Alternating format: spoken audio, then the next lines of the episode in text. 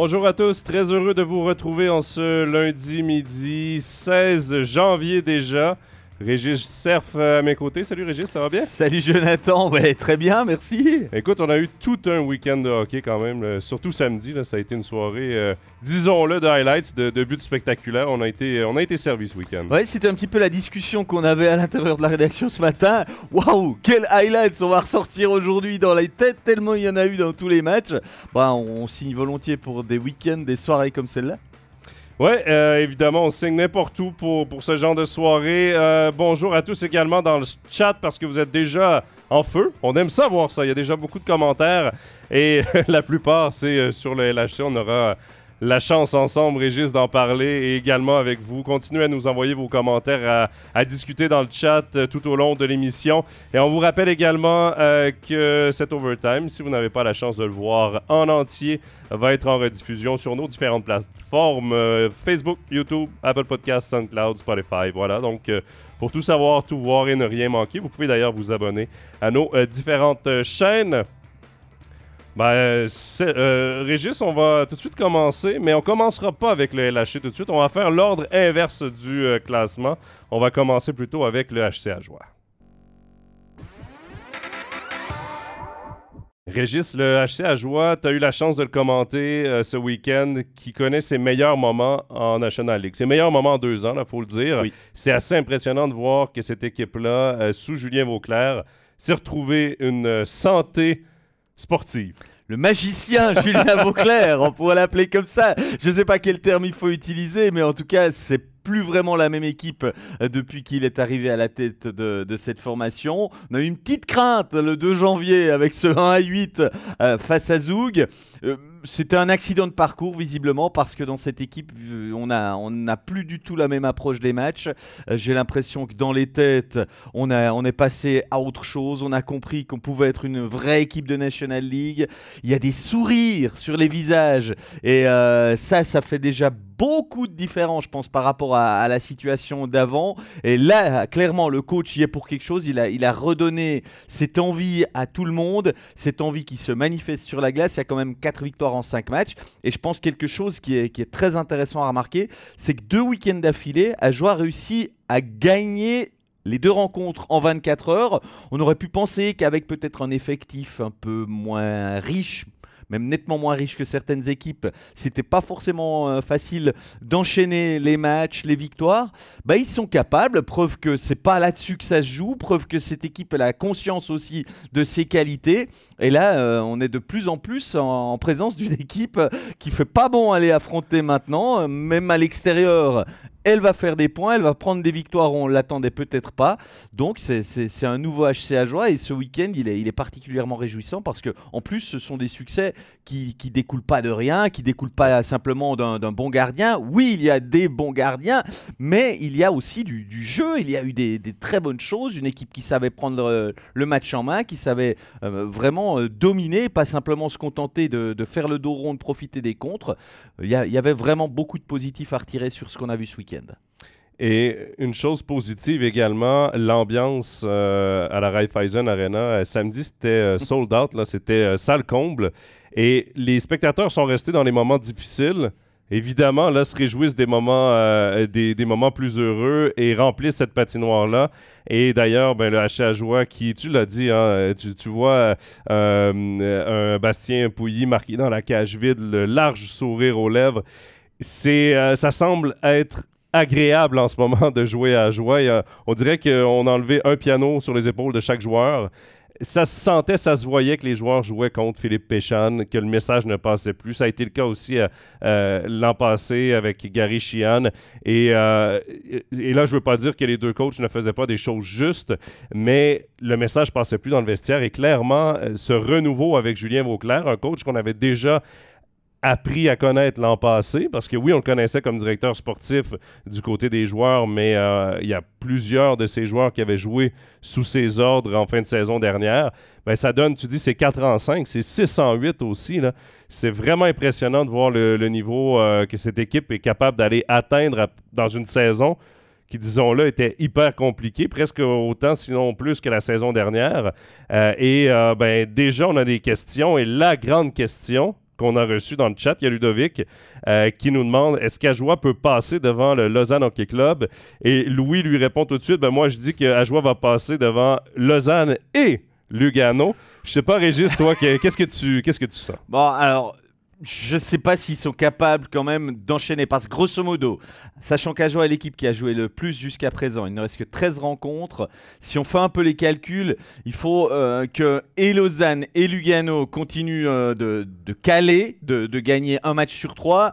Et qu'à l'inverse, du côté d'Ajoie, on a gagné en tout cas 2 sur 3 jusqu'au bout. Si, si je caricature un peu, je pense que c'est ça. Je ne suis pas persuadé que ce scénario-là est vraiment réaliste peut-être passer devant euh, Lausanne, ça je, peux encore l'imaginer si ça continue de pécloter autant, mais euh, de là à aller encore grappiller une douzième place, je mettrai pas ce que j'ai dans mon porte-monnaie pour, euh, pour le parier. On va, on, va voir ça comme ça. Je crois que du côté de Porrentruy, maintenant, on, a conscience que déjà, c'est une chance d'avoir la possibilité de menacer le 13e, de se donner cet objectif-là, même si ça va pas changer grand-chose d'être 13e, 14e, mais de serait-ce que de l'atteindre, ce serait une magnifique performance compte tenu de la saison.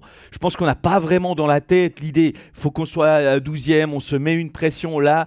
Maintenant, il y, a des choses simples qui ont été retrouver ce, plaisir euh, de venir sur la glace, de jouer ensemble, de marquer des beaux buts comme on l'a vu avec des passes magnifiques et, ça fait rayonner toute l'équipe, ben je pense que ça, ça a des fois autant de valeur que finalement gagner une place, puis se retrouver quand même dans un play-out forcément compliqué parce que ces matchs à la vie à la mort comme ceux-là, euh, ce sera, ce sera de toute façon pas simple.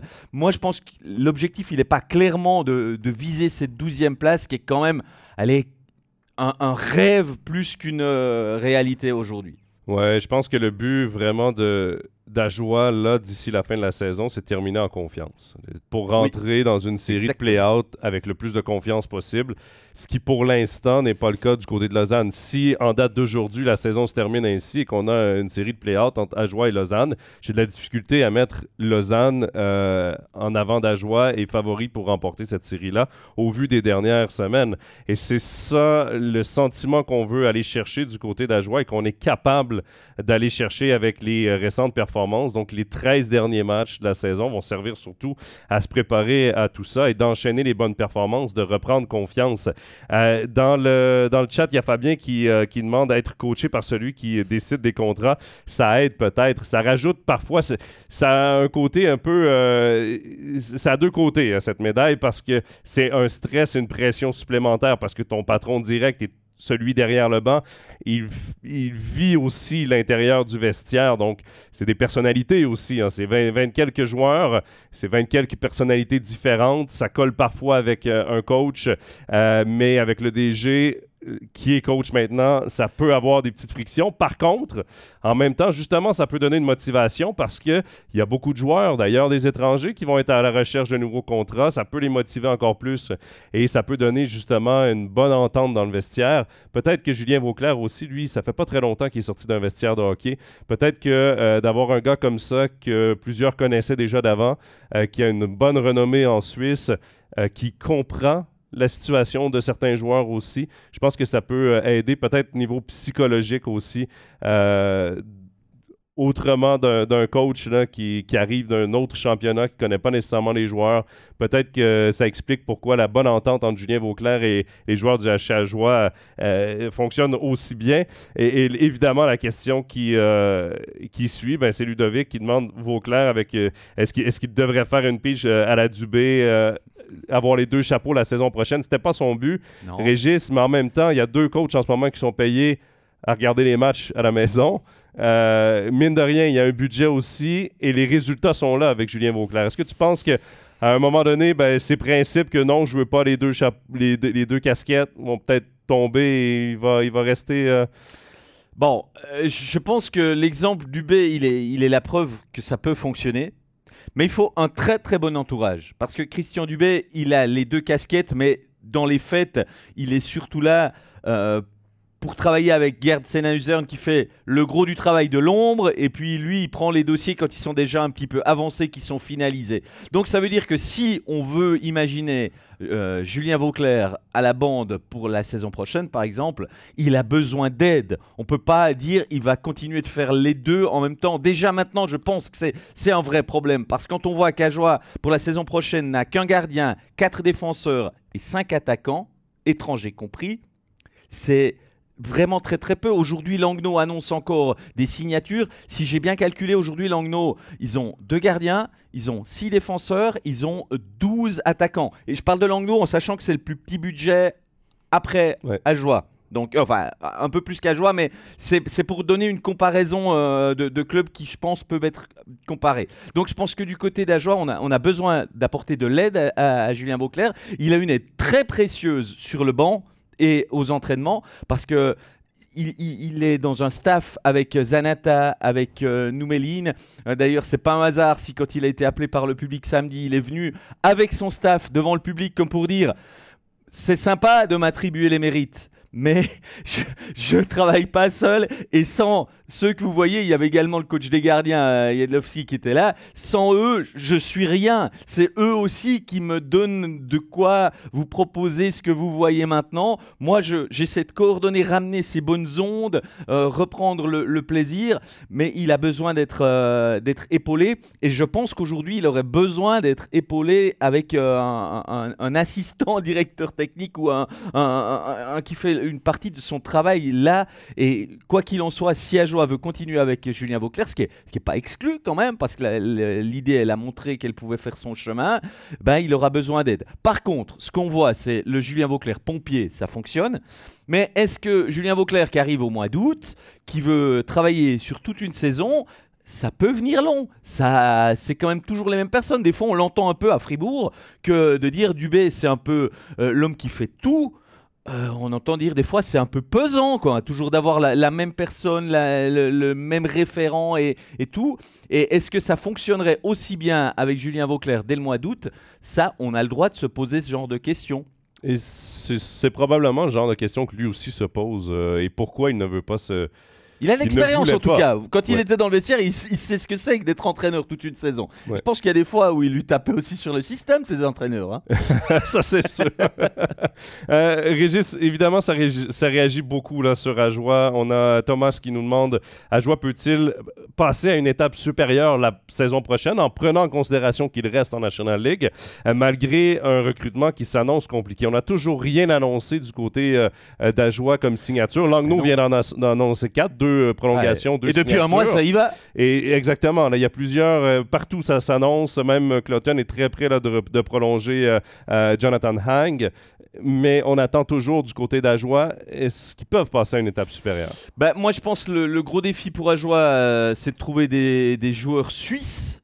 Aujourd'hui, les joueurs hésitent parce que ben il y a cette incertitude et quand on voyait l'équipe euh, décliner progressivement, personne n'avait envie de se lancer avec une formation comme ça. Maintenant, en voyant ces résultats, je pense que ceux qui en doutaient peuvent vraiment se dire que ce club il a sa place en National League, il, a tout pour se maintenir et puis quand même, moi je maintiens que dans un barrage face à une équipe de Swiss League, euh, Ajoie aura vraiment une longueur importante d'avance, que ce soit devant le but avec deux gardiens de National League, que ce soit la défense, je veux dire même le, huitième, le neuvième défenseur d'Ajoie, il est à mon avis au niveau de, la première ligne d'un club de, Swiss League à l'heure actuelle.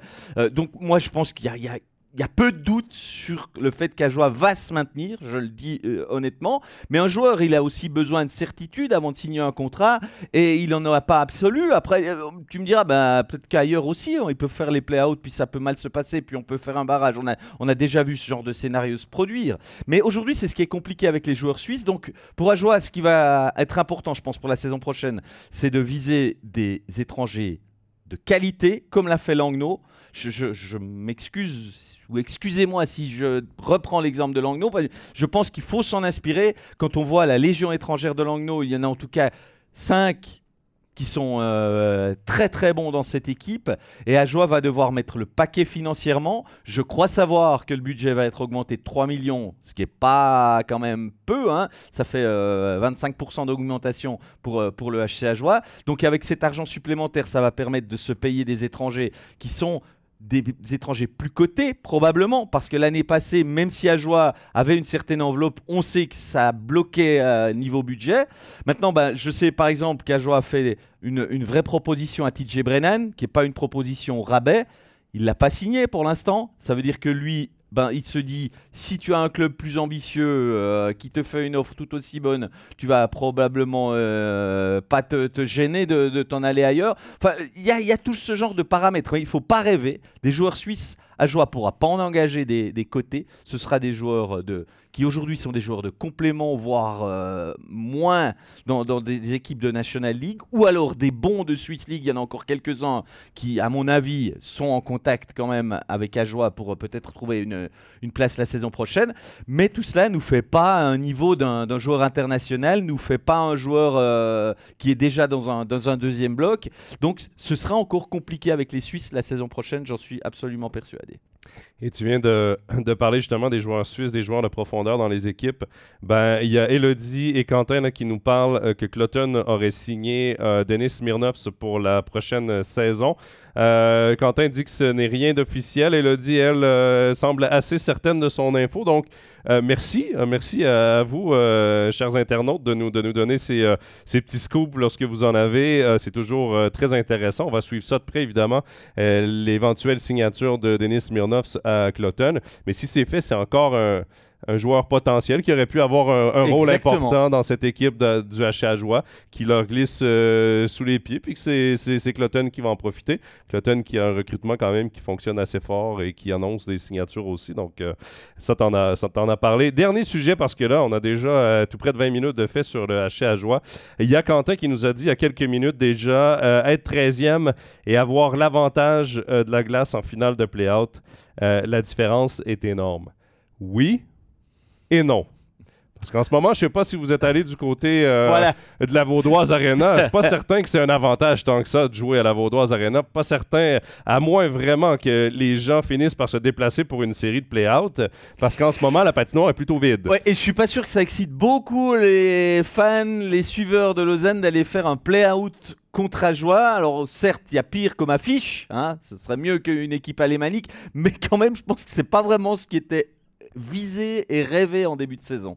Ouais, et euh, ça, c'est certain que la section euh, visiteur, par contre, de la Vaudoise Arena sera pleine si euh, ce sont les ajouts qui participent. Elle est petite, mais pourrait être plus bruyante que celle en face parce que c'est plutôt compliqué à Lausanne. Ben justement, ça, ça, fait la transition parfaite. On va en parler justement du Lausanne Hockey Club.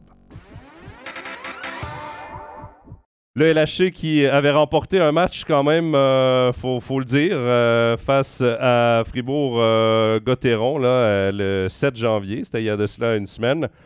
Mais cette semaine, on, on, était en break. on n'a pas beaucoup joué. On avait le Game of the Week contre Ambry hier. On a joué deux bonnes périodes de hockey. Ensuite, les pénalités sont arrivées. Manque, manque d'implication, de, leadership en troisième période. J'ai de la difficulté à expliquer vraiment ce qui s'est passé dans cette troisième période et finalement on perd le match 4 à 1. Bon. Moi, il y a une chose, euh, Jonathan, qui me choque, c'est qu'à Lausanne, le moindre souci, le moindre grain de sable, et tout s'effondre. J'ai vraiment l'impression que dans cette équipe, c'est ce qui caractérise toutes ces dernières rencontres là, c'est que il se passe un événement, on prend une punition, on encaisse un but, et derrière, euh, comme un château de cartes, tout s'effondre je pense que cet aspect quand même de confiance rentre vraiment en, ligne de compte parce que quand on discute avec les, équipes, ils y reviennent assez régulièrement, les joueurs de cette confiance. Et elle est tellement pas posée, établie dans les rangs du LHC que le moindre souci, eh bien, on sent ce, manque de confiance. Et l'adversaire, ben, évidemment, lui, il en profite. Hein. À Ambry, on sait qu'il y a un public qui est en plus là, euh, toujours. Euh, Et c'était un match important quand même, parce que justement, Lausanne doit aller chercher ses points importants contre un adversaire direct comme Ambry. Clairement, moi je dirais même que le week-end était important parce que vendredi, n'oublions pas qu'il y avait 3-1 face à Cloton. Cloton qui est censé être un adversaire j'ai envie de dire, à la portée aussi des, des, Lausannois, un peu dans la même cible qu'Ambry. Hein. Si on n'arrive pas à faire des points contre ces équipes-là, clairement, on est très très loin du niveau de pré-playoff. Donc 3-1 à la maison. Très honnêtement, on était tous à se dire, voilà, ben, ça va le faire. Eh ben non, on n'est pas capable de gagner, on fait même pas un point contre Cloton. Et je veux surtout pas minimiser cette équipe de Cloton qui est, l'excellente surprise de cette saison. Je crois qu'on peut quand même faire une petite parenthèse là-dessus et dire que s'il y a une équipe qui nous bluffe depuis le début de la saison et qui, euh, semaine après semaine, match après match, nous prouve qu'elle est, capable de, de, tenir la distance, d'être vraiment une équipe de, de pré-playoff avec une place qui va s'assurer là-dedans, je, je n'ai quasiment plus aucun doute à l'heure actuelle. Enfin voilà, tout ça pour dire que les Lausannois, dans un match comme ça, sont censés prendre le dessus. Ben non, une fois de plus, 3-1, on n'est pas capable. Et puis, il, faut tellement pas grand-chose, quoi. Pour, euh, D'accord, le gardien pas toujours euh, irréprochable, mais euh, très honnêtement, qui ici pense que Lausanne est à cette place à cause de ses gardiens? Personne, je pense. Il, y a, il, y a, beaucoup plus que ça. C'est une structure. Moi, je pense que dans l'ensemble, il faut se rendre compte qu'on avait surestimé pour beaucoup cette équipe, qu'elle elle arriverait pas, elle arrivera pas en pré-playoff. Je pense qu'on on arrive à ce constat parce que moi j'étais le premier à penser au mois de décembre que tôt ou tard ça allait tourner, qu'il y aurait vraiment une, prise de conscience, qu'il y avait les joueurs suffisamment bons pour, pour être euh, au moins dixième. Et puis aujourd'hui, là, on a six défaites en sept matchs. Quoi. On, on voit pas le bout du tunnel, ou alors on le voit, mais c'est une victoire, puis derrière, tout s'écroule à nouveau. Euh, pour euh, répondre à Tommy rapidement, Régis, euh, qui nous demande est-ce que c'est pour Lausanne cet overtime, c'est son premier? Non, non, on fait le tour des cinq clubs romans. On vient de terminer à Joie. Là, on est sur le cas de Lausanne et on, on partira sur Fribourg, Bienne et Genève un peu plus tard. Ça réagit énormément dans le chat par rapport à Lausanne. Et je vais reprendre ce que dit Ludovic parce que je vais y aller une petite montée de lait. Là, je t'ai dit que ça faisait longtemps que je n'étais pas venu sur Overtime. Oui, oui, oui, oui. Je vais y aller d'un coup de gueule un peu. Euh. Je me frotte les mains. Il me l'avait pas dit, hein? Non, non. non, mais c'est que je, lis le commentaire de, Ludovic qui nous dit Je trouve que la réaction euh, du président de Lausanne euh, qui refuse de parler du Voboda aux journalistes est assez étrange. Il a lâché le troisième budget de la Ligue et on se retrouve en queue de classement. Personne n'assume, ni les joueurs, ni les dirigeants, ni le président. Moi, je vais J'aurais aimé que Lausanne, au moment où on décide de tasser Peter Svoboda, elle donne un coup de pied dans la fourmilière. Je ne sais pas si ça se dit ici comme expression, mais brasse un peu les choses. Au contraire, on a décidé euh, de mettre euh, une personne comme unique responsable de la situation à Lausanne, qui était Peter Svoboda. Euh, on lui a fait porter tous les mots de l'équipe. Il faut dire que cette équipe-là, sur papier, on était tous d'accord pour dire qu'elle était l'une des équipes avec le plus de profondeur de la Ligue. Ça n'a pas collé, ça n'a pas marché. Mais là, le président ne veut plus parler du Svoboda, c'est de l'histoire ancienne, maintenant ça va aller bien. Euh, John Fust, qui était le bras droit de Peter Svoboda, euh, qui signait certains contrats, euh, évidemment qui décidait pas tout. C'était Svoboda, le grand maître de l'équipe, mais quand même c'était le bras droit. C'est lui maintenant qui est en charge. Disait ouvertement que son message ne passait plus dans le vestiaire, mais ces joueurs-là, c'est encore les mêmes joueurs qui sont sous sa charge parce que comme directeur sportif, il a quand même un pouvoir dans cette équipe-là. Il décide lui-même d'aller chercher un coach qui lui plaît, qu'il signe plus de, la fin de la saison. Un gars qui vient de l'extérieur, Jeff Ward. J'attends toujours de voir ce que Ward peut faire avec cette équipe-là et rien contre son euh, CV. C'est un gars qui a gagné une Coupe Stanley, c'est un gars respecté dans le milieu, mais clairement à Lausanne, ça marche pas. Euh, j'aurais, alors qu'il y avait des coachs, on parle de Gary Sheehan, on parle de Serge Pelletier, il y a des coachs qui ont coaché en Suisse, qui ont eu du succès, qui étaient disponibles, qui auraient pu essayer de remonter cette équipe-là pour la fin de la saison. Ils n'ont pas été, euh, pas été signés. On décide d'aller avec un, gars euh, qui connaît pas du tout notre championnat. Notre capitaine, Lucas Frick, je ne sais pas comment il est dans le vestiaire, mais euh, sur la patinoire, pour moi, c'est pas un capitaine. Il n'y a aucun leadership dans cette équipe-là. Les joueurs vont devoir se regarder dans le vestiaire et arrêter de trouver des défaites je vais reprendre mon souffle, mais je trouve que cette équipe-là, en ce moment, euh, a la réponse facile de dire Ah, ben, c'est de la faute à Svoboda si ça va pas bien. Maintenant, on regarde dans la nouvelle direction et on, va régler tout ça. Il n'y a rien qui se règle. L'équipe n'est pas meilleure avant ou après Svoboda. Est-ce que Svoboda avait des défauts? Je suis convaincu que oui, ça allait pas nickel à Lausanne. Il en était une partie des responsabilités. Par contre, il y a des gens qui vont devoir se regarder dans le miroir et j'espère que John Fust, qui n'a pas de contrat pour la saison prochaine, peut-être qu'il restera à Lausanne, je lui souhaite, je lui souhaite évidemment pas de perdre son emploi, mais j'espère qu'au niveau de la direction sportive. Il va y avoir des changements et des gros changements pour la suite parce qu'en ce moment, j'ai l'impression que tout le monde balaie euh, les, déchets dans la cour du voisin. On se regarde pas dans le miroir. On doit se parler dans le blanc des yeux au niveau des joueurs, mais également au niveau de la direction de l'équipe parce qu'il n'y a rien qui roule. L'équipe euh, va pas euh, bien sur la patinoire. Les spectateurs qui passent des messages qui sont clairement pas écoutés par les joueurs, avec un capitaine peut-être francophone qui aurait lu cette fameuse lettre qui a été envoyée par les fans, par les ultras. Peut-être que ça aurait été entendu dans le vestiaire aussi. J'ai fait l'entrevue avec euh, Riley Sheehan euh, à Bienne euh, après le match de samedi et il m'a dit, il a dit que c'était très intime en Suisse la relation entre les fans et les clubs. En ce moment, je sens aucune intimité entre le Lausanne Hockey Club et son groupe de fans. Les fans qui désertent la patinoire, il n'y a plus d'ambiance, il n'y a plus de cœur, il n'y a plus d'émotion dans leur jeu. Moi, c'est ce que je vois de Lausanne. Voilà, ça faisait longtemps, c'est mes quelques semaines sans overtime je, je, viens de tout vous lancer ça. C'est comme c'est ce que je pense de cette équipe-là. Est-ce que je suis dur? Oui, mais je pense qu'il faut être dur parce que cette équipe-là n'a pas d'affaire en 13e position. Moi, ce que j'aurais envie de, dire en complément de ce que tu dis, c'est que cette équipe, elle est, elle est mal construite.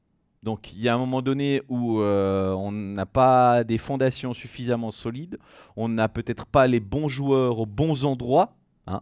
Ce qui fait que, ben, quelque part, on se cherche peut-être qu'on se refile des responsabilités euh, qui, dans un club bien construit avec euh, des leaders établis, des choses comme ça, seraient plus faciles à établir.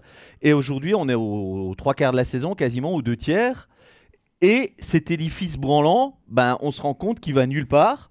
Alors, qui l'a construit cet édifice? On peut, euh, voilà, mets ça sur le tapis. Je suis pas dans euh, les arcanes du club pour savoir vraiment qui a pris les décisions euh, d'engager tel ou tel joueur, mais une chose est sûre, on n'a pas les bons joueurs aux, bons endroits actuellement. Et je pense que c'est pour ça que cette équipe péclote et euh, va aller euh, tant bien que mal jusqu'à la fin de la saison avec des soubresauts, des, belles victoires contre Fribourg. Mais une victoire là au milieu de, de 5 défaites ou même 6 là, euh, ça, ça, ça, le fait pas. Quoi. Je veux dire, ça, ça, on va pas loin et ben, on se rend compte que même si le public essaie de, de, secouer, il y a eu des demandes de réaction. On sent que, que, que ce public qui est quand même dans l'ensemble, je trouve plutôt patient. Moi, j'ai pas envie d'être dur avec lui parce que même s'il a été refroidi et on sent que l'ambiance est un peu refroidie par moment, ben, il est quand même là assez nombreux. Il est prêt à revenir dès qu'il le faut. Il est prêt à soutenir.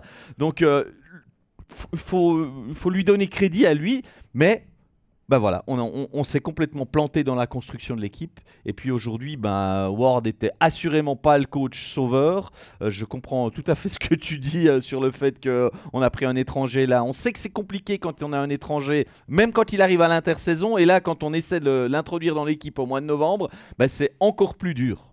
Et est-ce qu'on a choisi la bonne personne? Aujourd'hui, on peut encore même en douter pour la suite. Donc, euh, tout va mal mais euh, alors, euh, en, grande partie d'accord avec, euh, avec ce que tu dis.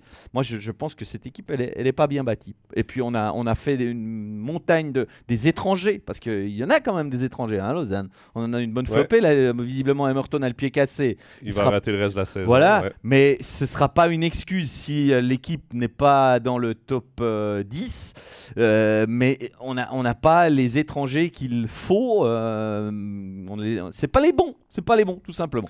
Euh, il y a Ludovic qui parle euh, justement euh, au LHC, il y avait un, chaudron et la patinoire était impressionnante. moi, j'étais pas ici. moi, j'ai connu Malais 2.0 comme spectateur, mais quand j'ai commencé à MySports, c'était la première saison de la Vaudoise Arena. Donc, j'ai pas connu Malais mais j'en entends que du positif, que le spectacle, les spectateurs là-bas, la foule, l'ambiance, tout était magique. On a voulu faire du LHC un grand club, un club style NHL. Et euh, moi, je parle avec des anciens joueurs parce qu'il y a eu le match du centenaire euh, juste avant Noël. Exactement. On essaie de gratter les centimes partout où on peut. On fait des maillots spéciaux pour les joueurs, les anciens qui sont là. On les vend aux enchères pour essayer de faire du bénéfice au lieu de le donner en soutien aux joueurs. Euh, on les reçoit moyennement bien, disons-le. Euh, l'histoire du club doit rester dans cette, équipe-là. J'ai l'impression qu'on les tasse un peu. Là, on a fait beaucoup pour le centenaire, mais sinon, les anciens, ils sont où? L'identité du club, elle est où? Euh, on parle euh, dans le chat des étrangers. Euh, pourquoi toujours des Canadiens? Est-ce qu'on veut essayer d'aller justement chercher une espèce de fibre francophone? Parce que clairement, dans l'équipe, on l'a on la sent pas, cette fibre francophone vaudoise, la fierté de porter ce maillot. Il n'y en a pas en ce moment. Puis, euh, je veux pas pointer quelqu'un du doigt, c'est un tout. Euh, c'est l'ensemble de l'équipe qui est mal bâtie. On a signé euh, Michael Ugly cet été. Il joue comme 13e attaquant. Je sais que c'est normal que le mec ait pas de points. Des réelles chances sur les deux premiers trios. Est-ce qu'il en a eu? parce que c'est ce qu'il avait à Bienne pour performer de la sorte. Les joueurs sont parfois placés dans des mauvaises situations aussi. Et voilà, euh, c'est un constat d'échec de la saison. Maintenant, il reste, il reste quoi? J'ai dit 13 matchs pour Ajoie. Euh, ça veut dire qu'il en reste 15 pour euh, le LHC d'ici la fin de la saison.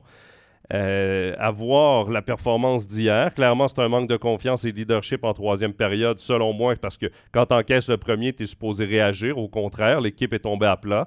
Euh, il va falloir qu'il se passe quelque chose d'ici la fin de la saison. Et je ne sais pas qu'est-ce qu'ils peuvent faire. Ce week-end, c'est deux matchs euh, aller-retour contre Langnau. Oui.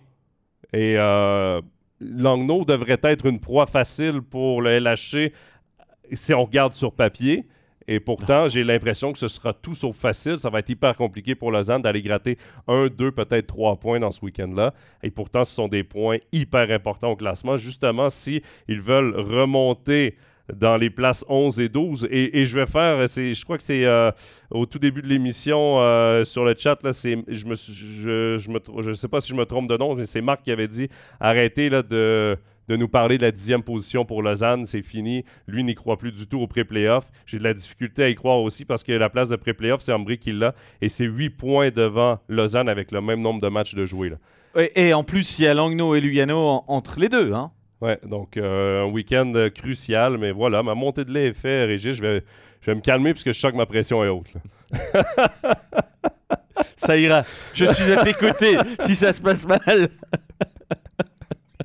voilà, mais euh, écoute, euh, ce sera intéressant quand même les prochaines semaines à Lausanne et surtout week-end à ne pas manquer donc sur MySports. On, on, va se faire un petit peu de promo là, match, deux matchs face à Langnau. Donc voilà, je pense que tout est dit. Écoute, euh, ça, ça, continue. Dans le chat, continuez de vous, vous, répondre. On vous lit quand même, là, même si on n'a pas le temps de tout, euh, de tout lire vos, euh, vos commentaires. Mais bah, on va pas détailler chaque étranger et puis dire voilà ce qui fait bien, ce qui fait pas bien. Dans l'ensemble, le constat il est quand même clairement que c'est pas bon. Non. Voilà. Non. Et... je, je, pense qu'aucun des noms des étrangers qui ont été engagés pour cette saison. On peut mettre un peu Guernat de côté parce qu'il a un, un, vécu quand même meilleur, mais aucun de ceux qui ont été engagés, ça restera comme des étrangers qui vont marquer l'histoire du club. Non, non. Euh, il y, en a trop d'autres. Ouais, ouais. Parfaitement d'accord avec toi, Régis. On va remonter dans le classement maintenant euh, pour euh, parler de Fribourg-Gotteron. Nouvelle du jour à Fribourg, euh, Mathias Rossi donc qui va quitter pour euh, Langnau. On s'attendait à son départ. Euh, ça a été confirmé donc ce matin. Mais je veux revenir aussi, avant de parler des performances, il y a également, parce que je suis allé au match mardi contre Ajoie, je sais que ça a sorti un petit peu dans les, dans les différents médias, mais les supporters fribourgeois qui, à la toute fin du match, dans les trois dernières minutes, ont sorti euh, euh, la banderole euh, pour que Bikoff reste un fribourgeois et ont scandé son nom toute la fin du match. se sont fait entendre beaucoup. Évidemment, ça a beaucoup touché André Bikoff. J'ai parlé d'identité à Lausanne. Fribourg en a une avec des Sprunger, avec des Motets, avec des Bikoff. je veux ton avis parce que oui, il a ralenti, mais est-ce que tu est-ce que ce serait pour toi logique qu'il reste dans ce club? On va répondre justement aux, Fribourgeois qui espèrent cette signature. Alors, moi, je pense qu'il y a une logique de le garder, comme il y a une logique de dire à un moment donné, place aux jeunes. Et je suis un peu partagé entre les deux théories parce que je le sens effectivement en train de légèrement décliné, sans dire qu'il a plus sa place. Mais il y a un moment donné où on a six étrangers sur la glace, on a des bons joueurs suisses qui ont été engagés à prix d'or. Donc, il reste des places, mais par ci par-là, il y en a peut-être une pour euh, André Bikoff, mais ça veut dire que si il reste, c'est un peu comme cette saison. Il va jouer 13e ou 12e attaquant pour, pour être un peu caricatural. Donc ça va pas être plus la saison prochaine. Est-ce que l'équipe doit pas un peu plus miser aussi sur des jeunes? Parce qu'il n'y a, a, pas que des mauvais juniors qui sortent et on n'en voit pas beaucoup. On a vu Schmid, mais depuis, il y a qui? Il y a personne. Et Schmid, c'était quand même il y a déjà trois ans. Donc, moi, il y a un Nicolet qui va revenir. Euh, il y a des gens. Euh, ben, moi, je suis un peu partagé et c'est pour ça que je peux pas vraiment euh, dire il faut qu'il signe. Maintenant, si on me dit, ben, c'est le meilleur euh, parmi ces jeunes, il n'y en a pas un qui va éclore et la saison prochaine, il y a encore besoin de ce routinier-là, euh, ben oui, il faut faire re-signer André Bikoff, il faut le faire repartir pour un tour. Euh, après, l'identité fribourgeoise, c'est clair que cette empreinte Bikoff-Sprunger, elle est là, mais un jour ou l'autre, ben, ils sont pas éternels, ils sont comme tout le monde sur cette terre, donc il va falloir un petit peu qu'ils cèdent ce rang, et si c'est pour laisser la place à un jeune, ben, moi, ça fait assez d'années que je vois Fribourg et ça me fait toujours un peu mal qu'on ne donne pas un peu plus de temps à, ces jeunes qui doivent aller s'aguerrir à, à Turgovie ou euh, dans des autres clubs de Swiss League, à Winterthur maintenant. Donc, voilà, c'est pour ça que j'ose pas être trop tranché dans ce dossier-là, mais je, ne suis pas toujours d'accord avec. Je comprends que le public est attaché à lui, mais il faut voir peut-être un petit peu aussi autre chose. Mais tu vois, tu parles des jeunes, les deux derniers qui devaient percer, qui euh, n'ont pas. Ben, en fait, plus que ça, parce que David Ebichère est parti du côté de, de Rappersville. Il y a Jordan Bougro maintenant qui euh, joue du côté de Cloton. Euh, t'as Gaëtan Jobin qui est en Swiss League. Les jeunes qui devaient justement prendre ce relais-là, est-ce qu'ils ont vraiment eu des chances? Est-ce qu'on a jeté la serviette trop vite dans leur cas? C'est la question que je me pose parce que des jeunes à Fribourg, est-ce qu'il y en a beaucoup qui, poussent? Est-ce qu'il y en a qui sont prêts? Parce que je me souviens dans une, conférence de presse d'avant-saison, euh, on semblait dire que les, les U20 élites qu'on avait étaient encore loin du gap de la National League, de l'écart avec la National League. Donc, il va quand même falloir de bons vétérans dans ce vestiaire-là. Et même si c'est comme 12e attaquant, il peut être quand même 12-13e attaquant. Tu as l'expérience, tu as un gars qui est capable de jouer offensif, qui clairement coûte pas trop à son équipe défensivement en ce moment. Je me dis peut-être que période de transition encore, où on finit sa carrière tout simplement. on voit avec lui aussi ce qu'il a envie de faire, parce que si lui veut retrouver une place sur un top 9, ce sera clairement pas Fribourg. Ça, faut être, faut être, euh, faut être honnête avec lui aussi. Et je pense qu'il le sait. Oui, oui, oui, ça c'est sûr. Euh, l'autre question, c'est que euh, moi je sens bien comment ça va se passer dans ce dossier. Christian Dubé, il va pas lui faire une offre très financièrement intéressante. Si l'offre elle vient, mais on va laisser les choses avancer euh, tranquillement sur la fin de ce championnat. Je, serais très surpris que le dossier évolue avant le, dernier match des playoffs de, de Moi, je pense que ça va aller comme ça. Est-ce qu'André Bikoff est capable de dire Bon, ben, moi, je veux jouer que là. Ma carrière, elle est à Fribourg on le sait que c'est son club, mais je veux être identifié jusqu'à mon dernier jour euh, de, hockeyeur de National League dans ce club. Donc, euh, je ferme les yeux sur toutes les propositions et euh, j'attends jusqu'au mois d'avril, mai, s'il le faut, pour voir si cette proposition-là vient. Ou alors, est-ce qu'il va quand même, à un moment donné, ouvrir les yeux sur une autre proposition? Parce qu'il y en a, il y en a des autres qui seront intéressés à un joueur comme lui. Donc, est-ce qu'il va dire, bon, ben voilà, je, je pars dans un club et puis euh, je, tant, pis quoi. Je pourrais pas faire mon dernier match euh, devant mes, mes fans euh, comme je l'aurais rêvé. Voilà, il y, a aussi peut-être cette question-là qui va se poser, hein, parce que je sais pas si toi tu avais imaginé que le dossier André Bikov se règle ces prochaines semaines, mais comme on sent Christian Dubé, il va, il va laisser ce dossier-là sur, Le, sur la, pile de côté et il va le reprendre quand, quand la saison sera terminée. Moi en tout cas je le sens pas autrement. Ouais, moi aussi je pense que ça va ça va être un des derniers euh, dossiers à régler, je pense, pour Fribourg-Gotteron. Euh, mais ce sera certainement intéressant euh, de voir ce qui va arriver dans ce dossier-là et surtout si les fans vont repasser encore le message à Christian Dubé parce que clairement le message était dirigé euh, à Ah l'entraîneur, chef et directeur sportif. On va revenir sur la patinoire euh, justement dans ce match contre Ajoie mardi. Victoire convaincante euh, de Fribourg qui n'a fait qu'une bouchée d'Ajoie, particulièrement en deuxième période. Là, six buts marqués en deuxième période. On profitait également des- des- de l'avantage numérique. Ça a été un peu plus compliqué ce week-end. Dure défaite à la maison contre Bienne sur une première période qui, où tout roulait pour, pour les Biennois. Et ensuite, ben, on, a, on est revenu dans un d'un match où on était en retard 0-3, euh, euh, même 1-3 euh, avec un but refusé là, de Rappersville. On se rend jusqu'au penalty, on perd. Mais tout de même, Fribourg qui, bon, reprend sa place. Moi, j'ai vraiment l'impression de revoir, sans revoir l'équipe de la saison dernière, revoir une équipe qui, qui, est- qui a sa place dans le top 6, qui a sa place dans les équipes qualifiées pour les playoffs. Moi, je vois plus ce week-end comme un peu l'accident de parcours Ouais. que comme euh, oulala, on est en train de sortir de la route et on est reparti dans une longue série de, de, de défaites. Bon. Allez, la semaine, elle sera pas simple, hein, parce qu'il y a de nouveaux biennes, Ouais. mais je pense qu'ils vont les attendre au Mais en même temps, ouais, c'est euh, peut-être bon là, Fribourg de les affronter aussi vite après une défaite comme Exactement. ça. Donc j'imagine qu'on va plutôt entamer le match dans l'idée du dernier tiers-temps remporté 2-0 que dans celui du premier et de- du début du deuxième tiers. Et puis après, il y a deux fois Zoug et qui qui est pas le grand Zoug qu'on imaginait. Donc pas facile ces, trois prochains matchs, mais en même temps, on aura une réponse sur le fait accident de parcours ou au contraire, euh, ça file du mauvais coton. Moi, j'y crois pas beaucoup. Le seul élément, peut-être, qui me fait être un poil plus euh, dubitatif, c'est que sur ce week-end, je pense que clairement, Conorius est devenu très ordinaire.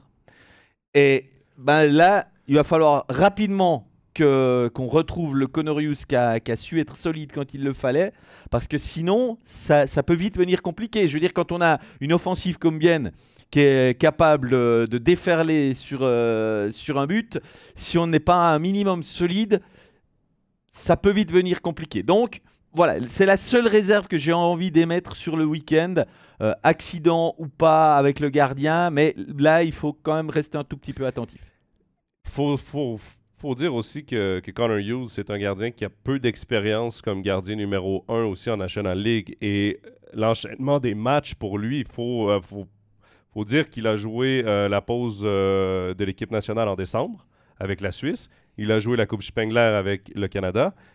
Des breaks, des, des, pauses, il n'en a pas eu, Connor Hughes. Et il enchaîne match après match, match après match. Et l'équipe marque pas énormément de buts, donc se repose beaucoup sur lui.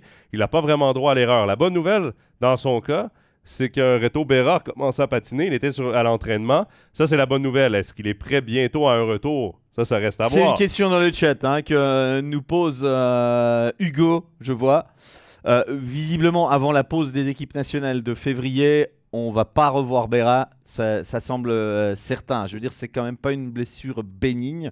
Donc, Non, puis- il faut pas trop penser à Berra pour Ouais. l'instant. Non, et puis le dos, euh, pour un gardien, on prend pas de chance. C'est un peu comme les genoux, les hanches. T'es mieux de, d'attendre et de revenir à 100%, surtout que Fribourg est en cinquième position. Pour l'instant, ça va très bien. Euh, donc, euh, on va attendre. Connor Hughes, j'ai hâte de voir justement comment il va rebondir demain contre Bienne, qui l'a sorti après trois buts seulement. Christian Dubé a décidé de changer son gardien. Mais début de match compliqué pour Hughes. Mais oui, je pense qu'à la longue, c'est peut-être l'usure du du nombre de matchs, la fatigue qui peut s'installer. C'est le, désavantage aussi d'avoir des compétitions connexes euh, que les autres joueurs ou gardiens n'ont pas nécessairement. Euh, Là, Connor Hughes, dans son rôle de numéro 1, a été très occupé euh, cette saison. Euh, donc, peut-être qu'il se fait un peu rattraper par ça. Mais moi aussi, je vois plus des erreurs Par, de par la loi de la moyenne, nous dit Fabien. par- oui, par la loi de la moyenne, voilà. Mais euh, non, j'ai bien hâte de voir le match euh, de demain. D'ailleurs, c'est euh, un match entre Fribourg et Bienne qui sera à nouveau à la BCF Arena. Exactement. Donc, clairement, devant leurs spectateurs, ils vont vouloir rendre le- la monnaie de leur pièce.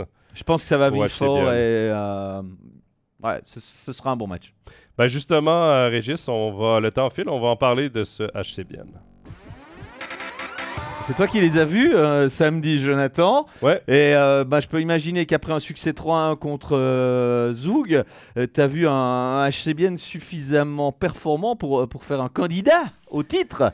Ben écoute, moi, j'ai vu ce match-là parce que faut dire que Zug a perdu ce match-là, mais n'ont pas été déclassés dans cette rencontre-là. Au contraire, ils ont joué un très bon match, euh, mais ils se sont butés à Simon Ritz, qui a été en tout feu, tout flamme. là. 41 arrêts sur 42 tirs. Surtout en troisième période, là, il a tout stoppé, euh, plus d'une quinzaine de tirs. Il a été vraiment 20 de- sur 21. 20 sur 21 en, en troisième? Wow. C'est, il a été vraiment l'histoire du HCBN dans cette équipe-là. Mais j'ai vu une intensité qui se rapprochait euh, des playoffs. Je veux pas euh, dire que c'était un match de playoffs, mais c'était vraiment une intensité intéressante. La patinoire était pleine à craquer. On entendait énormément les fans zougois, les fans euh, biennois aussi. Et euh, sur la patinoire, il y avait un rythme euh, endiablé. Et ça, d'ailleurs, j'ai terminé ma première période en, en- en disant que le rythme avait été soutenu toute la période. J'étais presque essoufflé dans mon commentaire, euh, tellement euh, ça, ça partait d'un côté comme de l'autre. Et bien réussi à trouver des façons d'aller chercher des victoires. Le but de Fabio Offert euh, qui frappe la rondelle au vol. On a vu un. euh, et il faut dire que Bien avait deux blessés, là, Gaëtan Haas et, euh, et Luca Conti. Euh, mais euh, on a pu découvrir Riley Sheehan aussi dans un rôle autre que sur la quatrième trio. Il jouait sur le troisième bloc en compagnie de Kunzley et de Brunner. Et honnêtement, ça a été euh, mon trio préféré de la soirée. Tu vois que le gars a de l'expérience, il, est, il est rapide, imposant physiquement, responsable défensivement. Et avec Brunner et Kunzley, les deux, évidemment, qui sont euh, très imaginatifs off- offensivement, ça collait très bien les trois ensemble. J'aimerais revoir, mais c'est sûr que quand Luca Conti va revenir, il va reprendre sa place sur ce trio-là. Mais euh, je pense qu'il y a de la qualité comme étranger euh, au niveau du HCBN. Et là, on a décidé de ne pas habiller euh, Harry Seteri. Il était tout- assis à deux bancs à côté de moi. J'avais Steinegger juste à côté de moi et Seteri à côté. Les deux euh, sursautaient sur chaque tir que Simon Ritz avait. Il y avait beaucoup de stress du côté euh, de Bienne. C'était assez, assez drôle à voir.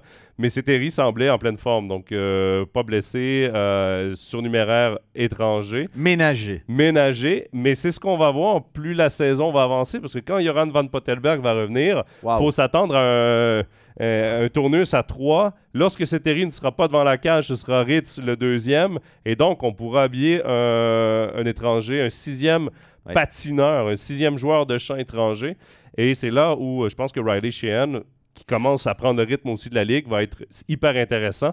Et dans les matchs de playoff, attendez-vous à avoir un gars qui est capable de jouer physique, capable de- d'augmenter son pace, son rythme, son tempo. Et euh, je pense que cette signature-là peut être très bonne. Un HCBN qui a été patient avant de, de faire cette signature-là, finalement, je pense que ça, en sera une bonne. Bon, la question est quand même de savoir si ce match contre Zoug aura pas finalement servi d'enseignement aussi pour, euh, pour le staff euh, biennois. Parce que ben, là, on essaie Sheehan euh, dans un autre bloc, dans un autre rôle que le quatrième bloc. Il, euh, il se montre, il montre qu'il a des qualités à faire valoir. On sait qu'Antti Turmenen a vraiment des trios, qu'il vraiment il les bouge que quand il y a des blessures jusqu'à maintenant.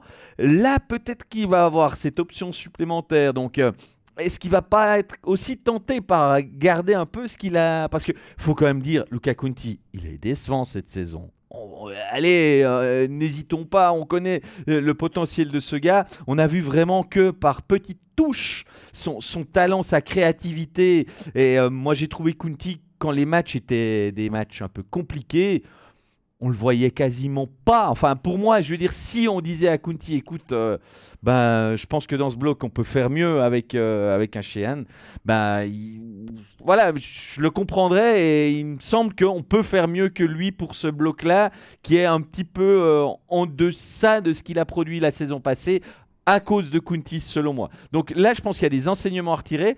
On a peut-être de quoi faire un petit step à, à bien aussi avec cette possibilité-là de, de- de lancer cet étranger euh, comme dans un rôle qui, qui sert plus son équipe que celui dans le quatrième, avec plus de minutes de jeu aussi.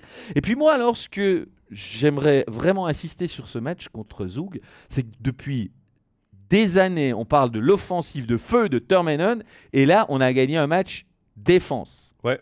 Et ça, quand on veut gagner un titre, puisque c'est quand même l'objectif avoué de Bien, même si euh, ça semble un peu euh, surréaliste pour les autres équipes, mais Bien, c'est une équipe qui est dans le haut du classement, qui est deuxième, euh, qui a certes jamais fait de finale, mais quand on la voit évoluer cette saison, on peut pas négliger qu'elle fait partie des outsiders sérieux.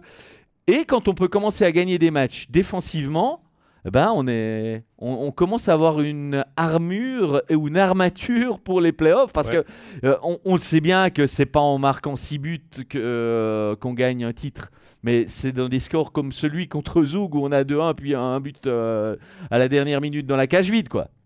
Donc là, moi j'y ai vu un, signe d'encouragement pour, pour la suite et, peut-être de, progrès aussi de cette équipe par rapport aux, saisons précédentes précédentes bah, à confirmer quand même, bien évidemment. Il va falloir en faire quelques-uns encore des, succès, bah, notamment ce week-end, puisque il y aura Fribourg, mais après c'est deux fois à Genève. Donc euh, là, il y a aussi des matchs là. Euh, hein?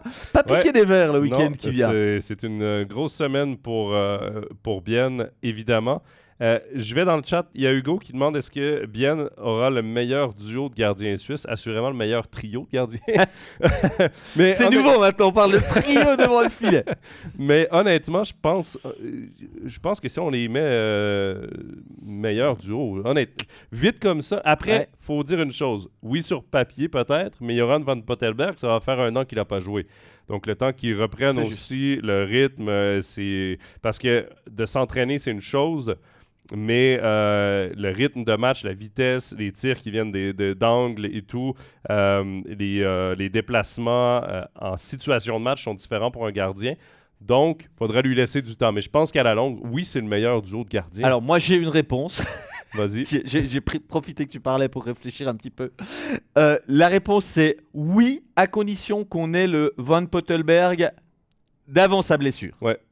Mais sinon, je vois pas qui pourrait prétendre avoir deux gardiens euh, numéro 1 à ce stade-là, euh, vraiment qui peuvent être tout le temps au top. Parce que Von Pottelberg, euh, les saisons où il jouait 45 matchs là et que Pope jouait, grattait des minutes par-ci par-là, bah, il assurait, il livrait constamment la marchandise. Donc, si c'est le Von Pottelberg qu'on a là, avec le Ceteri qui pour beaucoup était le numéro 1 des gardiens avant de se blesser, on peut pas faire mieux. Non, non, on peut pas faire mieux. Euh, Hugo qui demande est-ce qu'on sait quand euh, Bien va récupérer JVP pour l'instant, il s'entraîne aussi. Ça devrait être dans les prochaines euh, semaines. On lui souhaite du moins.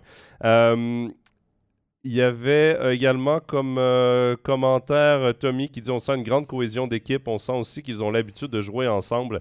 c'est ce que j'avais dit, je crois, dans un des, des, des overtime des derniers que j'ai fait. Cette équipe-là a gardé le même noyau euh, que l'an dernier. On a vu ça à Fribourg l'an passé. Il y avait sensiblement la même équipe, le même noyau que la saison d'avant. Ils ont connu une grande saison. Bien, quand tu compares les deux équipes, il y a quelques petits ajouts d'étrangers, évidemment, parce qu'on a augmenté le nombre d'étrangers. Mais sinon, le noyau reste le même.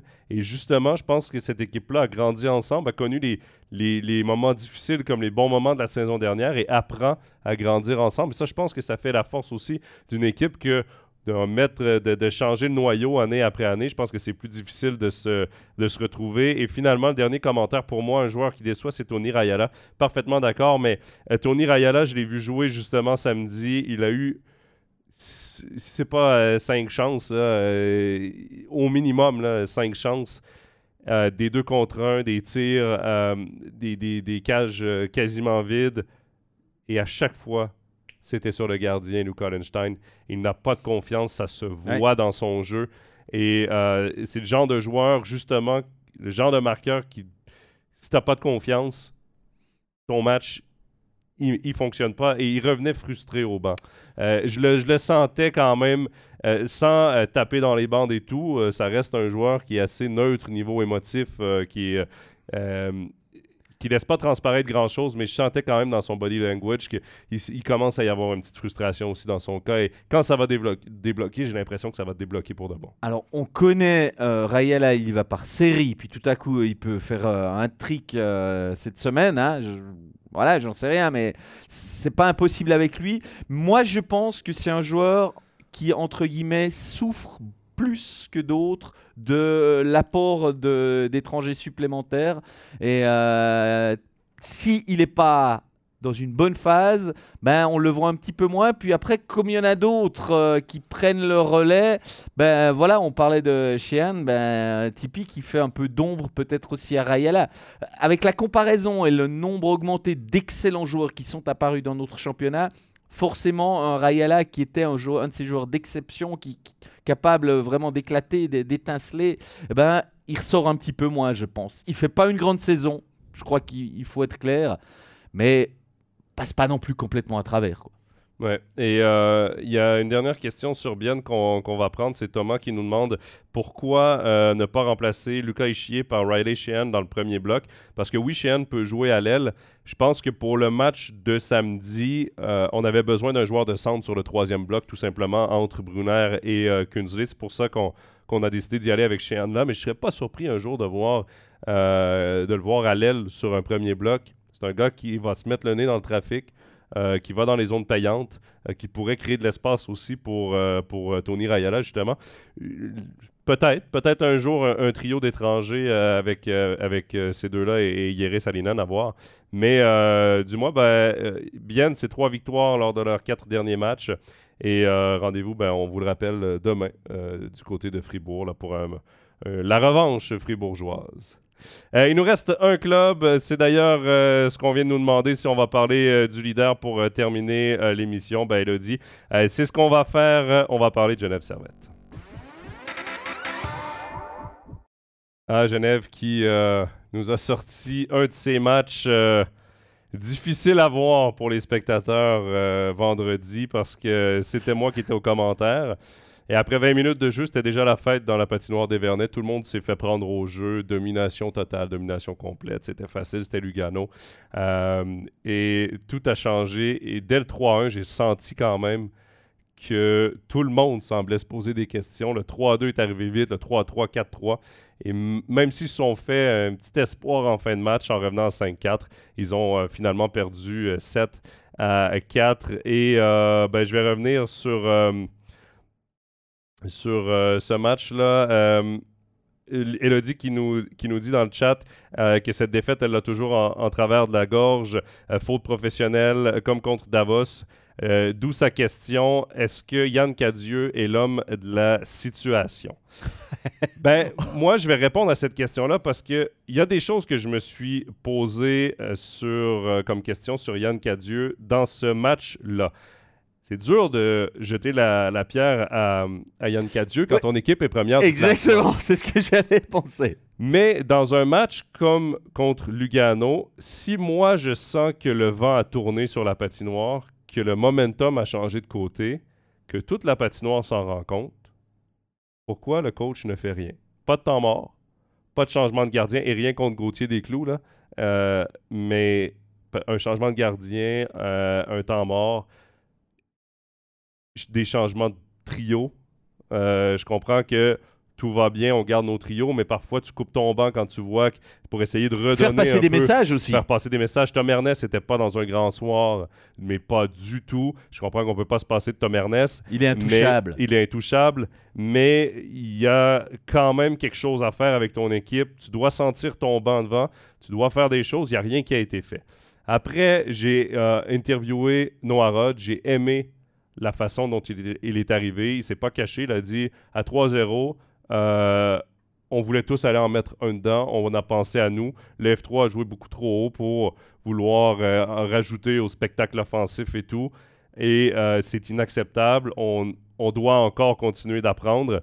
ça vient avec l'apprentissage d'être premier et d'être bon et d'être dominant dans ce championnat-là des erreurs que, que Zug a appris à ne plus faire dans les deux dernières saisons, que Genève apprend, euh, va apprendre aussi à ne pas faire dans, l'avenir s'il reste aussi dominant.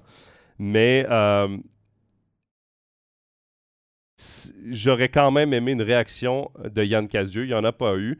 Les joueurs ont tous retraité au vestiaire après le match. Il n'y avait pas d'interview. Euh, je, ne me souviens plus c'était quel joueur, mais il était déjà prêt à aller à l'interview avec, euh, avec nos collègues journalistes. Moi, j'avais Noah Rod qui devait se diriger vers moi.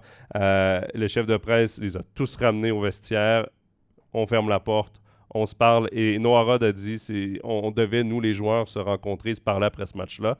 Donc clairement, c'est le genre de défaite, je comprends qu'elle reste au travers de la gorge, mais c'est le genre de défaite, je pense, qu'on a besoin quand une équipe est en tête comme ça, de se remettre les pieds sur terre, de se dire, écoute, là, on a voulu faire passer le nom derrière, devant, avant le logo devant. Il serait peut-être temps maintenant, si on veut se rendre loin, de refaire passer le logo devant avant le nom derrière. Et on l'a vu contre Zurich, la réaction le lendemain, victoire convaincante contre les Zurichois. Moi, ce qui me gêne, Jonathan, et euh, c'est pas du tout contre Genève que je dis ça, mais c'est que ça se produit régulièrement.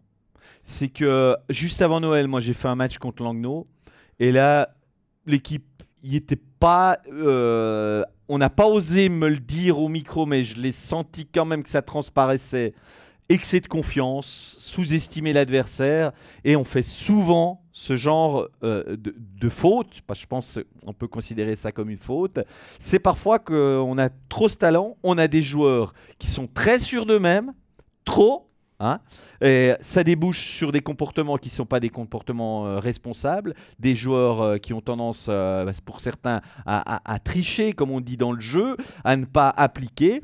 Et puis, ça se reproduit ben, de temps en temps, c'est dès le début du match. De temps en temps, c'est euh, on revient au vestiaire après le premier tiers-temps. C'est bon, on est les meilleurs, euh, on va les éclater, même si on ne le dit pas comme ça, mais on le pense comme ça. Donc, euh, allons-y avec nos points. Donc, je pense que ce que tu as ressenti, c'est clairement ça. Et après, ben, qu'est-ce qu'un coach fait là au milieu? Ben, Le coach, soit il punit en quelque sorte, mais j'imagine pas que Yann Cadieux peut dire à Tom Ernest euh, T'es pas dans un bon soir, euh, tu fais plus qu'un shift sur trois. Non, sachant que Montréal connaissait une difficile soirée aussi d'ailleurs, puis c'est ce qui revient dans le chat, il en a fait des frais le lendemain parce qu'il était septième défenseur. C'est difficile d'asseoir euh, Tom Ernest. Par contre, est-ce que Elliot Berton a joué 8 secondes? J'aurais quand même préféré son énergie parfois aux, petites, aux petites fantaisies. Jonathan, il y a une hiérarchie dans un vestiaire. Je t'apprends pas que si on bouscule cette hiérarchie, un coach se met en danger. Il se met à la merci que ses leaders se liguent contre lui. Et à combien de coachs c'est arrivé? Et je pense que Yann Cadieux, il est conscient de tout ça. Il préfère faire une croix sur 40 minutes d'un match et ces trois points dont il n'a pas un besoin urgent que euh, d'hypothéquer la suite de sa carrière derrière le banc et euh, dans le vestiaire. Moi, je pense que ça, ça pèse. Et euh, je veux dire, la preuve, c'est que le lendemain, on va à Zurich. Même si ça va pas fort à Zurich maintenant, mais on fait une performance hyper solide avec des gars qui ont euh, les leaders qui ont répondu, des, enfin voilà. Donc une fois qu'on met tout ça dans la balance, on se dit bon ben allez, on, fait une croix sur ce match-là ils vont peut-être pas s'en sortir, mais derrière, je sais que ça va le faire. Moi, je pense que ça ne présage rien, mais vraiment rien de ce qui va se passer en playoff. C'est ça que j'aimerais quand même dire. On est dans le championnat régulier. Euh, Genève aimerait terminer premier, mais c'est en même temps pas la finalité d'être euh, le champion du monde du championnat régulier. Ça n'amène absolument rien pour la saison d'après. Euh, donc finalement, si il faut terminer deuxième et puis que les gars ils viennent comme des lions et se battent en playoff et euh, jouent juste, je pense que Yann Cadieux peut vivre avec ça et ça commence il y a eu plusieurs fois dans cette saison où, on l'a tous vécu ça, ces défaites, euh, j'ai envie de dire, pas vraiment acceptables compte tenu du potentiel du classement et de la manière dont ça se déroule. Mais il faut l'accepter. Le coach, il a décidé qu'il allait vivre avec euh, et les joueurs, la plupart, ils sont bien conscients quand ils font juste, quand ils font faux. Et je suis sûr que dans le vestiaire, il y en a plusieurs qui faisaient un peu profil bas en disant Ouais, ouais, on est, on est conscient, mais demain, ce sera un autre jour. Mais euh, je, te rejoins là-dessus parce que il y a des personnalités assez fortes dans ce vestiaire-là et je pense que Cadieux devait préférer qu'un joueur dise sa façon de penser à un autre joueur que lui-même se mette certains joueurs à dos. Ça, je suis parfaitement d'accord avec toi là-dessus. Euh, mais ça n'enlève pas que petit temps mort, petit changement de gardien, ramène les, ramène les joueurs au banc, essaie de leur parler parce que clairement, et, les visages étaient longs et la, la, foule est tombée complètement à plat. Il n'y avait plus un son dans la patinoire. On n'entendait que les, les ultras luganais qui, euh, qui, eux, sautaient et festoyaient. Mais sinon, euh, même Bertadja qui jouait contre son ancienne équipe, même s'il connaît une saison difficile, ce qu'on aurait pu le voir, un chiffre sur deux de plus. Euh, je sais pas. après, il rencontrait les joueurs et tout. Il y a toujours une motivation de jouer contre ton ancienne équipe. Euh, ça aurait peut-être été des solutions. Quoique la réaction, elle est venue le lendemain. Elle est importante. On connaît, on a tous vu également le but de, de Temo la passe, la 6 de Temo Artikainen sur le but de, de Marc-Antoine Pouliot. C'est euh, exceptionnel de voir euh, ce qu'il peut faire, ce joueur. On parlait énormément, beaucoup de, de toutes les qualités, les skills pardonnez-moi l'anglicisme, les, les, habiletés techniques voilà, de, de Linus Omark mais Temo Artikainen en a de solides également. Et Temo Artikainen, remarquez bien une chose, lorsqu'il est dans l'enclave, ce gars-là n'est pas euh, bougeable du tout, n'est pas, personne n'est capable de, le, de lui toucher, et c'est de là qu'il marque ses buts. Euh, encore une fois contre Lugano, euh, le premier but du match, je crois que c'était lui qui l'a marqué. Il était dans son bureau, devant la cage, sur le long des bandes, protection de rondelles. Ce gars-là a vraiment quelque chose. C'est pas le, plus rapide, mais physiquement, c'est un armoire à glace. Et c'est impressionnant de le voir jouer et il nous montre également qu'au niveau habileté technique, il est, euh, hors du commun.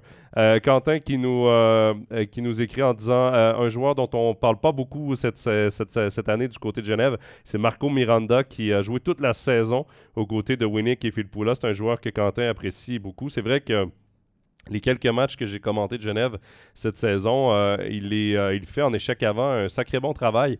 Et de jouer avec un artiste comme Phil Poula, c'est pas toujours facile non plus. Euh, on se dit toujours, ah, tu joues avec le meilleur joueur du, championnat, tu joues avec l'un des meilleurs du championnat, c'est facile, tu mets ta canne par, tête, par terre, tu vas obtenir des points.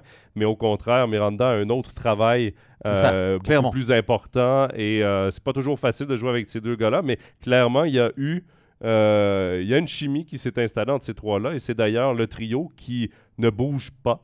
Euh, du côté de Genève. On, a changé Artikainen, on a essayé de le mettre de, séparer au et lui. Puis, mais ce premier trio-là semble couler dans le béton pour, euh, pour Yann Cadieux. Pour être complémentaire à ce que tu dis, je pense que dans un trio, on ne peut pas avoir des joueurs de même style non. qui jouent ensemble. Et il va très bien avec, avec les deux dans son côté beaucoup plus défensif mais quand même physique. C'est un joueur qui a, des bonnes qualités. En regardant sa stat il a quand même 14 points. Donc il n'a pas euh, un impact nul euh, sur cette équipe même s'il a que 3 buts. Moi, moi je pense que ça, ça, ça, ça manque un peu quand même quand il est, quand il est devant le but je le trouve pas assez finisseur et ça, ça, me manque un petit peu. Mais en voyant aussi que ce gars, ben, il, euh, a fait le dernier championnat du monde, euh, c'est un joueur qui a, un style précieux dans une équipe. Clairement, il a, un rôle euh, et c'est un bon joueur, mais pour son style de jeu qui est jamais flashy et euh, dont on va rarement parler comme on parle d'un Artikainen et, euh, ou d'un Omar qui, qui, tente des choses qui, sont pleins d'audace, qui ont des habiletés techniques euh, hors normes. Ben, Miranda, il est clairement pas dans ce secteur-là. Mais alors, c'est un joueur dont Genève a vraiment besoin pour être champion. C'est vraiment ce genre de joueur de l'ombre. Lucas qui nous dit si on fait le bilan de Linus Omar, il y a probablement autant de buts encaissés. Euh, où il a sa part de responsabilité que de goals marqués grâce à lui. Est-ce qu'on en parle? C'est le, danger d'avoir un joueur comme Linus Omar qui est un artiste. C'est un gars qui, malgré un score de 1 à 1 en troisième période, s'il veut revenir vers la ligne bleue et y aller de la plus belle fin du monde, il se pose pas la question est-ce que c'est le temps de le faire? Il va le faire. Et est-ce qu'elle marche, est-ce qu'elle marche pas? Parfois, elle marche pas. Ça peut coûter des, des goals à son équipe. C'est le, le, personnage Linus Omark. On aime ou on n'aime pas. Euh, ça va dépendre du moment où il le fait vraiment, parce que oui, c'est un gars de highlights. Euh, mais il coûte des buts, évidemment, euh, à son équipe parfois. On l'a ramené. Il connaît pas sa meilleure saison niveau statistique. Euh, mais sa venue, son retour a, probablement joué énormément dans la venue de Temo Artikainen. Ah. Donc, faut dire quand même que Sans lui, Artikainen ne venait pas. Ah, il faut être conscient. Donc, il y a quand même du positif dans, tout ça. Et, mais moi, j'ai hâte de voir, de surtout le voir, de le revoir en playoff. Parce que là, c'est le genre de moment où est-ce que tu peux pas te permettre de fantaisie en playoff. Tes fantaisies, tu les fais à un certain moment. Et euh, c'est assez rare. Mais moi, j'ai souvenir euh, il y a deux ans, quand Genève a fait la finale, et on a eu un Omar qui, qui était le meilleur homme euh, avec Tom Ernest peut-être, mais en tout cas le meilleur attaquant, qui a été très responsable, qui n'a vraiment pas coûté beaucoup de buts. Donc, allez, il faut, faut rester quand même un peu, un peu positif. Bah, je vois son plus-minus qui est, qui est de moins 3. Il est clair qu'il marque des buts, euh, des points beaucoup en, en, En powerplay, en ouais. powerplay et ils ne sont pas comptabilisés là-dedans. Donc euh, ça va dans le sens de, de cette remarque euh, qui est quand même assez pertinente. Mais d'une part, je dirais que avoir des joueurs qui font le spectacle, bah pour nous, c'est quand même euh, un plaisir de voir ça, de commenter des matchs. Je suis sûr que beaucoup de spectateurs sont quand même contents qu'ils voient des homards et pas des joueurs qui ne font que euh, d'appliquer, de mettre des pucks au fond et euh, des- Ouais. qu'il n'y a pas de spectacle. Donc clairement, c'est positif. Et alors, je me fais aucun souci.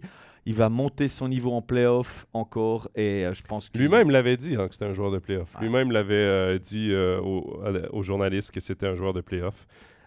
Mais certainement, il va vouloir aller chercher un titre parce qu'il a toujours pas de titre dans un club en carrière et Genève, clairement, est en position de rêver à ce titre-là cette saison.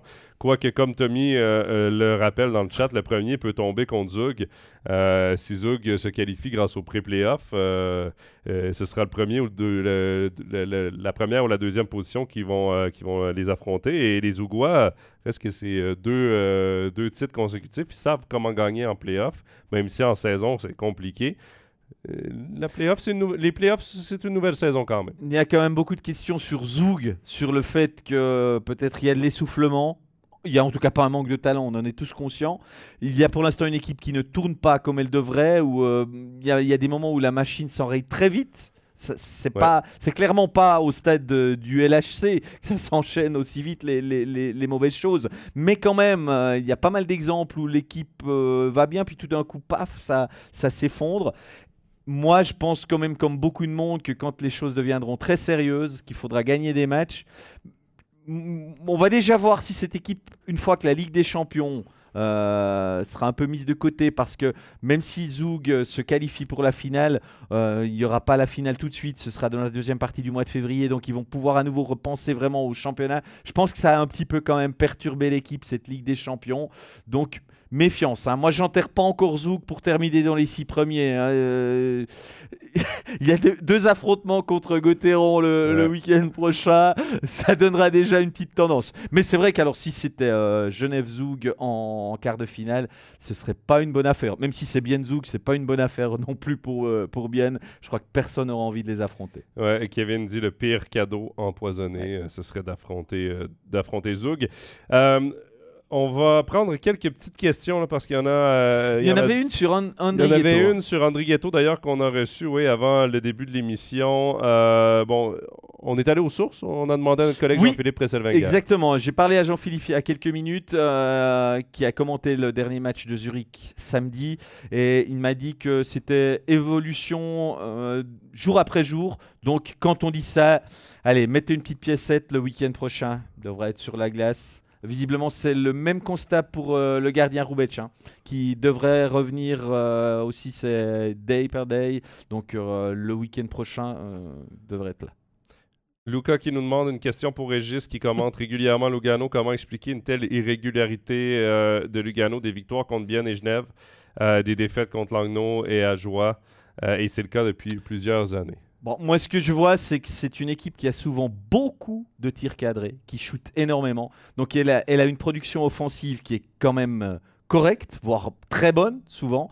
Euh, si je prends l'exemple d'hier, il y a 1-0 pour Davos, tir sur le poteau, euh, contre-attaque, 2-0, et puis après, ça vient tout de suite beaucoup plus compliqué. Donc, je pense que c'est une équipe qui est, qui est pas loin de d'a- d'avoir un niveau qui vaut plus vraiment plus que cette euh, 12e place Ouais, actuelle. 12e, je, dis ouais. pas, voilà, je dis pas de bêtises.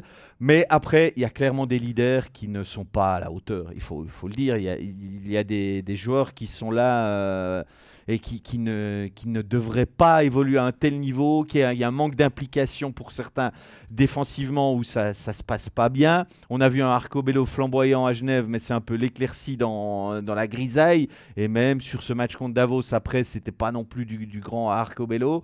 Moi, je vois une équipe qui, qui, doute un peu parce qu'au niveau de la confiance, c'est un peu, un peu érodé. Surtout cette euh, confiance devant le but pour, pour des joueurs comme, comme Fazzini ou d'autres. Mais il y a, il- on arrive à faire le trafic, mais on, ne va pas vraiment au bout. Il y a, peut-être qu'il manque un peu un instinct de tueur qu'on n'arrive pas à retrouver à Lugano. Je vois des leaders qui, qui déçoivent, donc difficile d'être constant. Et puis, je pense qu'on attendait un peu plus aussi de Koskinen, disons-le clairement, euh, qui ne fait pas gagner beaucoup de matchs à lui tout seul. Il n'est pas impressionnant. Non, euh, moi j'attendais quand même de la part d'un tel gardien comme ça que de temps en temps on dise ben, on gagne grâce à Koskinen.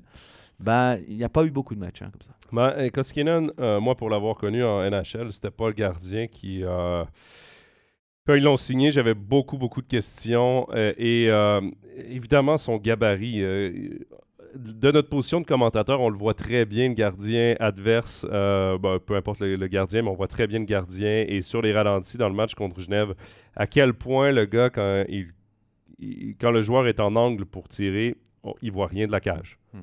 Mais absolument rien. Il est tellement imposant devant sa cage, Koskinen, il bouge tous les trous. Par contre, sur les déplacements et les chancelants, euh, il est pas.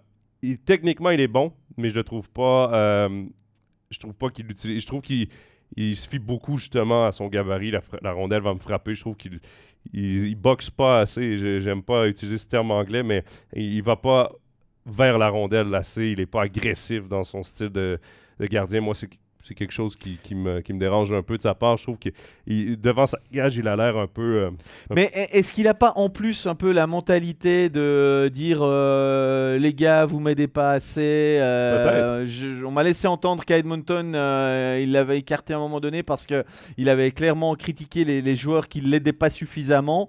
Euh, est-ce qu'à Lugano, il n'est pas aussi un peu comme ça à dire euh, Ouais, mais si j'avais des vrais défenseurs devant moi, je serais, je serais nettement meilleur et je vous arrêterais plus de puck? Je crains un peu que ce soit. Je veux pas encore parler d'un gars qui est un flop, mais en tout cas, une des déceptions clairement pour moi dans, cette équipe de, Lugano. Mais alors, ce serait aussi très méchant de, et mauvaise langue de ma part de dire qu'il n'y en a pas d'autres. Hein. Oui, oui. Je, veux dire, quand je vois le, un Mirko Muller, euh, c'est.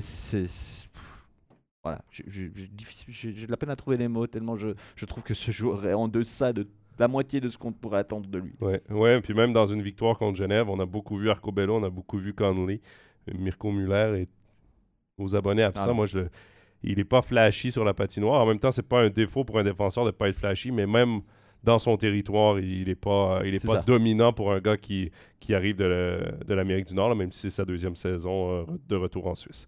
Euh, Régis, on va euh, gentiment mettre fin à notre émission, mais on va prendre quand même deux derniers commentaires. Didier qui nous dit Genève bien duel au sommet ce week-end, vos pronostics? Ça, c'est toujours agréable à faire.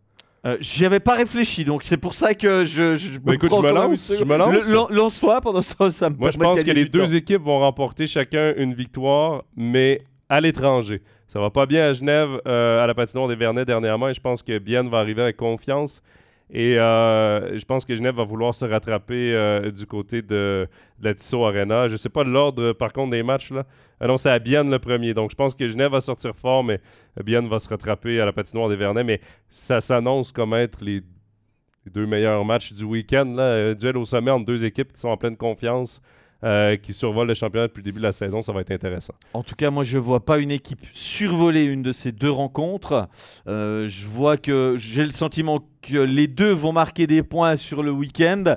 Euh, voilà, j'aurais tendance à dire comme toi qu'on pourrait bien partager les trois après, ça peut tellement jouer sur des détails que. Et qui sait, peut-être que Bien va euh, être en première place du classement au prochain overtime lundi prochain. Euh, ce sont deux matchs hyper importants aussi pour le classement. Mais attention, Bien peut déjà s'emparer de la première place demain soir. Hein. Mais avec un match de plus de jouer, donc techniquement, euh, mais oui, c'est vrai, il pourrait prendre la première place. Les deux équipes qui sont à un seul point euh, de différence. Et dernier commentaire, ben, ça va nous euh, permettre là, de vous lancer les invitations pour euh, la prochaine semaine. Ben, demain, parce que Laurent nous dit dans le chat, Zouk met beaucoup d'énergie dans la Ligue des Champions aussi. Ça explique peut-être ses, hein. difficultés parfois en National League. Ben, ça donne quand même la possibilité de vous inviter demain pour le match retour de la demi-finale. 20h15, hein, le match. Ouais, exact. Donc, euh, on vous y attend sur MySports. Il y a également, évidemment, un match euh, duel roman, et, et, euh, des studios vendredi et samedi, Game of the Week dimanche. Donc, semaine de hockey bien occupée, encore une fois, sur MySports. Magnifique. Régis, merci beaucoup pour cette heure et demie passée avec, avec toi. Avec plaisir. Puis on se retrouve très bientôt. Merci également à vous à la maison. Vous avez été beaucoup à, à, nous écrire, à nous suivre dans l'émission d'aujourd'hui. Toujours très agréable de vous parler. On vous donne rendez-vous la semaine prochaine et en attendant, ben, vous pouvez revoir cette émission sur nos différentes plateformes en rediffusion. À très bientôt. Bye bye. Ciao.